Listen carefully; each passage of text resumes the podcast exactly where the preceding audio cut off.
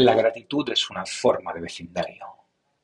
Desde que pasamos aquellos meses encerrados en casa, creo que no hemos sabido encontrar la distancia adecuada a la que hablarnos. Yo lo noto mucho cuando conduzco, que voy en una especie de ay permanente y no sé si la gente va ensimismada o directamente es que ya nos da todo igual y convertimos en nuestro carril cualquier trayectoria.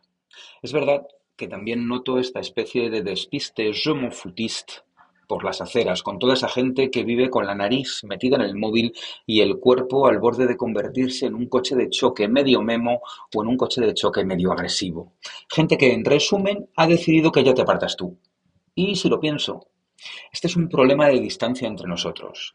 Nos colocamos en un sitio raro y acabamos sordos o molestándonos o a gritos y a voces o en silencio. No se resuelve nunca nada. Pero creo que tengo un primer remedio, o al menos tengo una forma de intentar que nos escuchemos mejor los unos a los otros.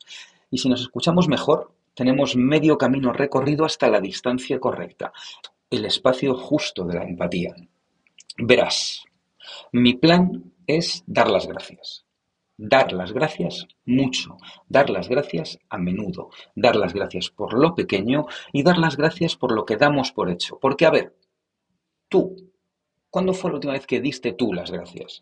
Yo sé que fue hace un rato, porque llevo unos meses empeñado en que mi gratitud suene y no se dé por supuesta. Es un gesto, una frase, cargada de un poder alucinante. Das las gracias y la persona que te escucha de repente sonríe y se ubica en el mismo espacio que tú. Dar las gracias es una forma de compartir a buenas un instante y compartir un lugar. La gratitud, por tanto, es una forma de vecindario, de convertir en compañero de rellano a quien nos ayuda, a quien nos rodea, a quien nos atiende. Sé que eres agradecido con quien te tendió el brazo en mitad de la tormenta o con el médico que te salvó del dolor a la muerte. Sé que no eres gilipollas. Lo que te pido es que des también las gracias pequeñitas, las gracias casi corrientes que normalmente se nos olvidan o que resolvemos con la urgencia de un arqueo efímero de cejas sobre la marcha. Lo que te pido es pausa para ese espacio. Lo que me gustaría es que honrases ese gesto de gratitud quizá minúscula en mitad del coro de empellones, bufidos o silencios en el que a veces nos metemos. A ti no te va a costar más de un segundo y quizá consigues enderezarle el día a alguien. ¿Se te ocurre recompensa mejor que esa? A mí tampoco. Sopa de empanadillas. Como te decía, la gratitud hace vecindario. Esos gestos de reconocimiento nos acercan hasta la distancia correcta. Y no hay mejor forma de conocer un barrio que recorrerlo de la mano de quienes lo habitan. Por eso a mí me encanta descubrir lugares gracias al cariño de la gente en la que confío. Yo conocí Casapey porque Juan y Julia me lo recomendaron.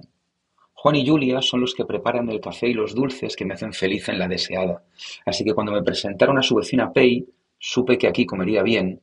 Lo que no me esperaba, eso sí, es disfrutar de la sopa de la temporada. Entré pensando que diez dumplings al vapor eran muchos dumplings al vapor para una sola ración y acabé devorando casi la carta entera.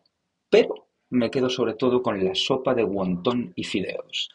Al probarla sentí por primera vez en todo el año la necesidad del frío para tener un argumento cada día para venir a por este caldo con empanadillas que tomamos juntos el sábado pasado.